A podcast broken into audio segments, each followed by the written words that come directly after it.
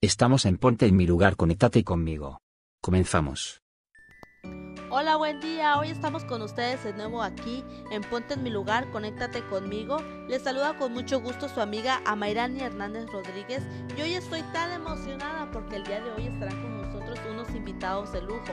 Así es, el día de hoy están con nosotros los licenciados en enfermería Clara Guadalupe González Hernández, Mirka Arilla López Lázaro, Erika Linaji Jiménez Carvajal y César Adrián Mayo Jiménez. Ellos son licenciados en enfermería y el día de hoy están con nosotros porque hoy hablaremos acerca de un tema muy importante.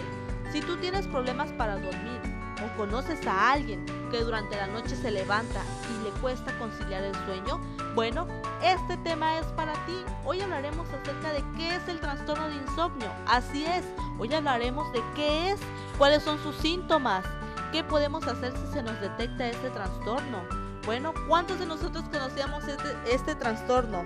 Para mí es un tema nuevo y hoy vamos a aprender acerca de este trastorno. Te invito a que te quedes con nosotros durante esta transmisión para que podamos aprender juntos qué es el trastorno de insomnio.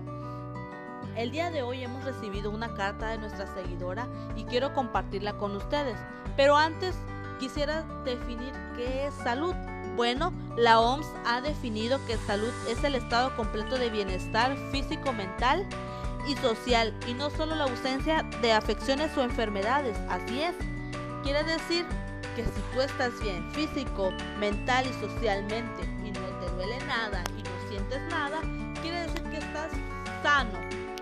¿Y qué es salud mental?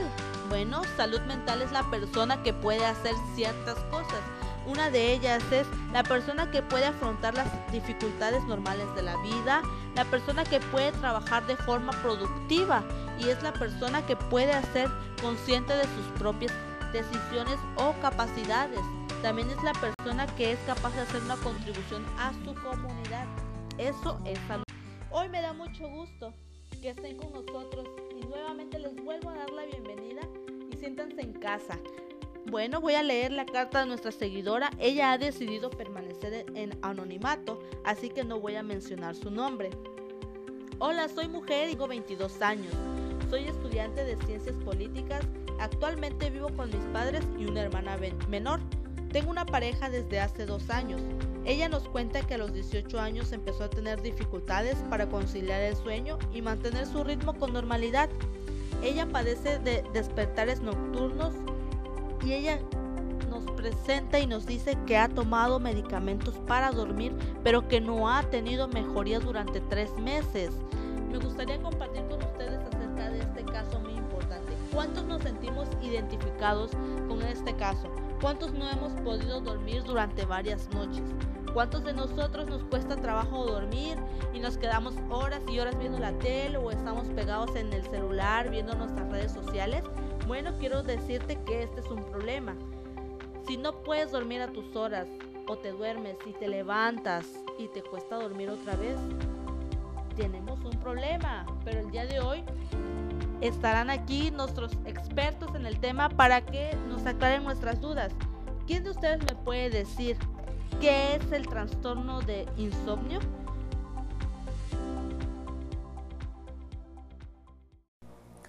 Hola, buen día. Un gusto saludarlos, un gusto estar en tu programa, mi estimada Mayrani. Eh, pues como tú bien dices, el, el insomnio es un trastorno del sueño que consiste en la dificultad para poder dormir y descansar. Se divide en tres. El insomnio inicial consiste en la dificultad para quedarse dormido en el momento de acostarse. El insomnio medio conlleva a largos despertares durante la noche.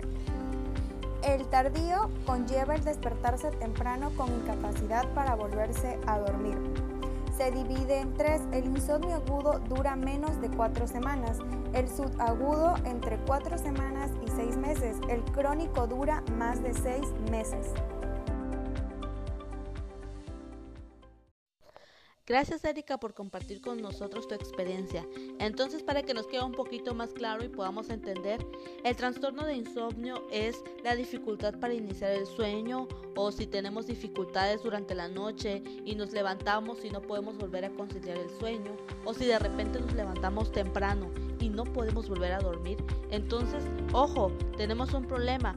Pero para seguir conociendo más acerca de este tema, quisiera saber cuáles son los síntomas o cómo detectar si yo puedo tener el trastorno de insomnio. ¿Quién de ustedes me puede comentar eso? Bueno, antes que nada, muchas gracias por haberme invitado y tener esta oportunidad para compartirles esta información para las personas que se sienten identificadas. Y bueno, como ya mencionaron, estas personas presentan dificultad para dormir y mantener el sueño teniendo despertares frecuentes por la noche y despertar pronto por la mañana y ya no poder volver a dormir. Otros síntomas son el malestar físico, que es el malestar diurno, es la fatiga durante el día, el malestar psíquico, que es la irritabilidad, apatía, la angustia porque no puede dormir bien y tener un ritmo adecuado pues, del sueño. La baja autoestima e inseguridad, también eso se presenta en ellos. Los pensamientos negativos constantes sobre sus estudios, su trabajo, en donde ellos se desarrollan socialmente y pues ellos pueden llegar a no concentrarse bien, se sienten inútiles y ah, también se llegan a, a exigir mucho.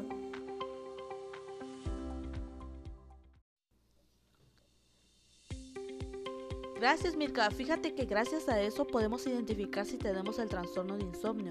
Y fíjense qué interesante es todo lo que nos menciona todo lo que ella acaba de mencionar sobre irritabilidad, enojo, eh, malestar físico, pero quisiera que tú nos comentaras, Mirka, acerca de qué manera afecta a las personas que presentan este trastorno.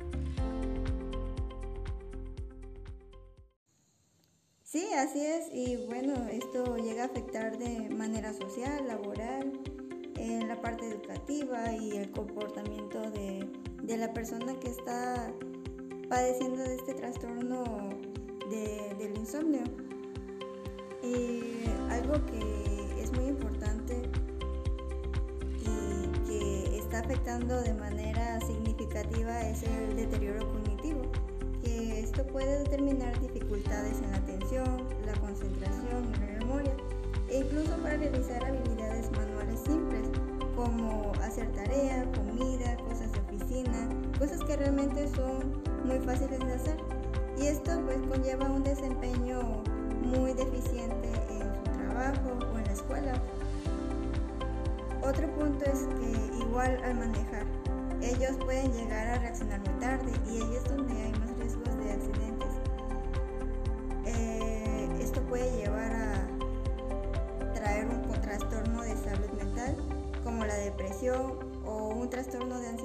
abuso de sustancias realmente afecta de manera significativa en la vida de, cada persona que realmente está pasando este tipo de, de trastorno.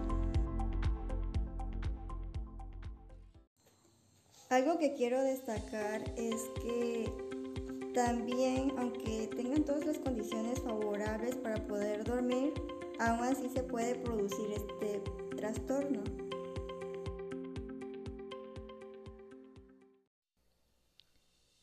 Gracias Mirka, fíjate que todo lo que nos acabas de mencionar es muy importante. ¿Y de qué manera está afectando este trastorno a las personas? Eh? Si alguno de, los, de ustedes, de los oyentes, se siente identificado, por favor, eh, alguien de ustedes nos podría decir qué se recomienda hacer si se detecta este trastorno o con quién nos recomiendan acudir si la persona detecta o cree tenerlo, de acuerdo a todo lo que nos han mencionado esta tarde.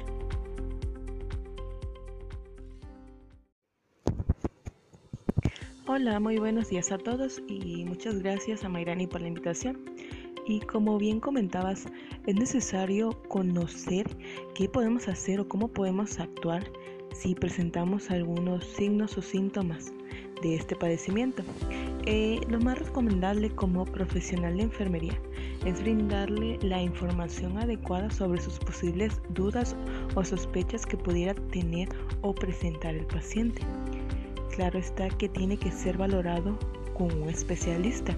En este caso podría ser con un neurólogo, también un psicólogo o un especialista en neurofisiología.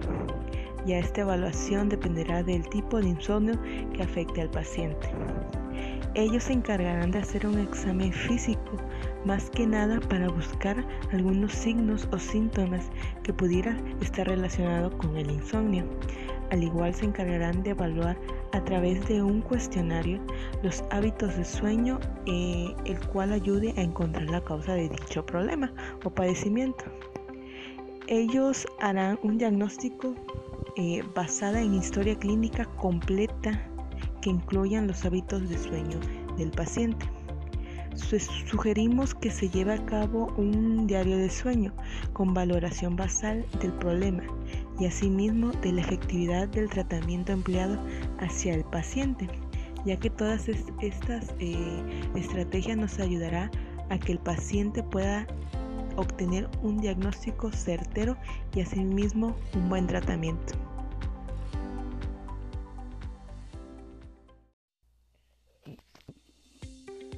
Gracias Clara por todas las recomendaciones que nos has dado el día de hoy. Claro que sí es muy importante si nosotros o alguno de los oyentes se siente identificado con alguno de los síntomas, ya sabemos a dónde acudir inmediatamente. Recuerden, nuestra salud es primero.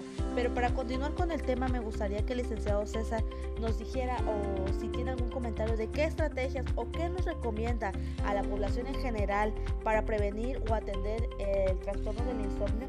Por favor, César, coméntanos.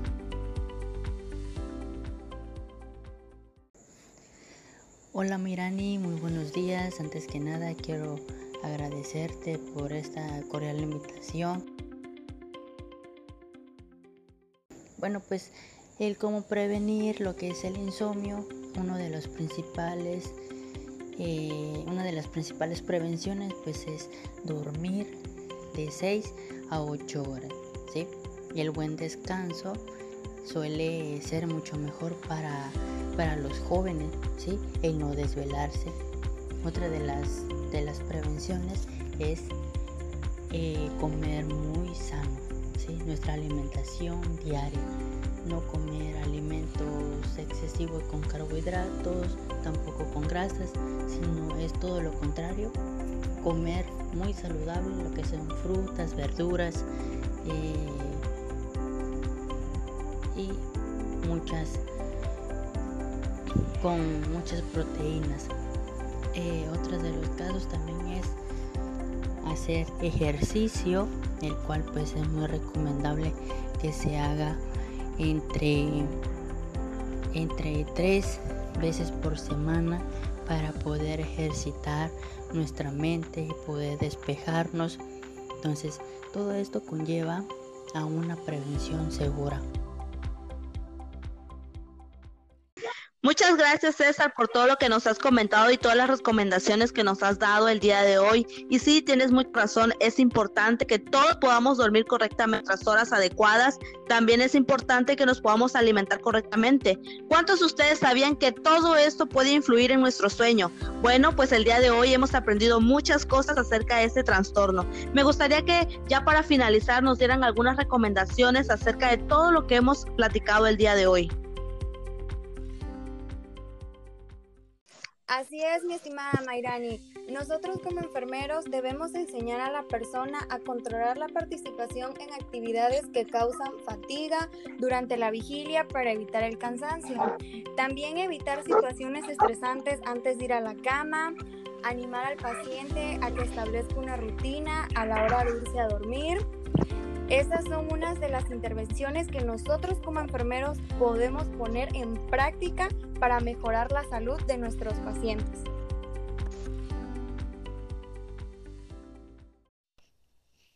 Es muy interesante todo lo que hemos platicado durante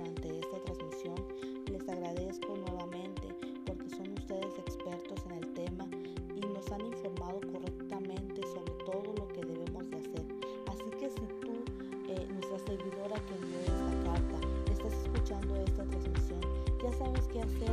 Primero tienes que buscar un especialista.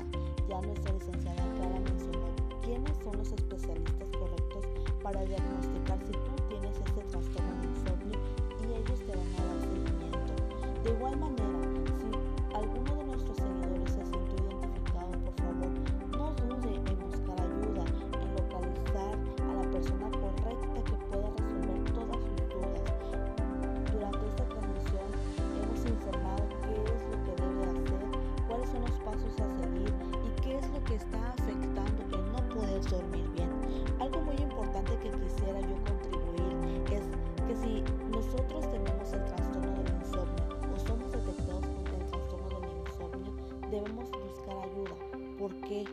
porque si nosotros tenemos el trastorno del insomnio, nosotros somos más frecuentes a tener afecciones médicas. Así es, nuestra autoestima es baja, tenemos, eh, podemos caer hasta en depresión por tener el trastorno del insomnio. Así que yo te invito a ti nuevamente a que si tú te sentiste identificado o conoces un familiar, no dudes en brindarle esta información. Puedes compartir con todos tus eh, familiares, con todos tus amigos, puedes compartir esta información muy valiosa para que pueda llegar a las personas correctas. Así que ya saben qué hacer. Es importante que podamos dormir todas nuestras horas correctas. Muchas gracias, Erika. Así es. Así que ya tenemos otra recomendación más. Ya para finalizar, ¿alguien más quisiera comentar algo? Así es, Amairani. Mira, como bien comentaban mis compañeros, eh, si presentan algunos signos o síntomas, como por ejemplo dificultad para iniciar el sueño o dificultad para mantenerlo, y asimismo despertar pronto por la mañana con la incapacidad de volver a dormir, lo más probable es que tengas un, el trastorno de insomnio y que tengas que consultar con un especialista. Así es. Bueno, muchas gracias a todos el día de hoy por haber estado con nosotros en esta transmisión. Me da mucho gusto que hoy ustedes hayan estado aquí conmigo. Gracias. Espero que nuevamente se nos dé la oportunidad de tener una transmisión más y el día de hoy quisiera recalcar otra vez, si tú tienes alguno de los síntomas que el día de hoy se mencionaron o te sientes identificado o conoces a una persona que tiene problemas, no dudes en consultar a un especialista. Acércate a un especialista y busca ayuda porque puedes tener un problema serio. Recuerda que esto puede afectar en tu vida laboral, física y emocionalmente. Así que nos vemos pronto en, nuestra, en otra transmisión más y recuerda que somos Ponte en mi lugar, conéctate conmigo. Nos vemos pronto.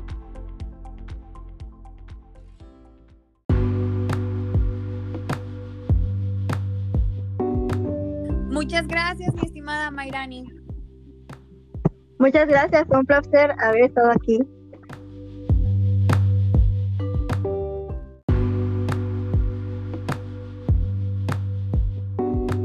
por darnos la oportunidad de participar en este podcast informativo y haber compartido de nuestro conocimiento con ustedes. Y muchas gracias por su atención.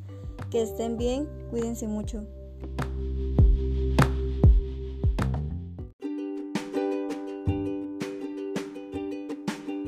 Nos vemos en la siguiente transmisión. Hasta pronto se despide su amiga Mayrani Hernández Rodríguez.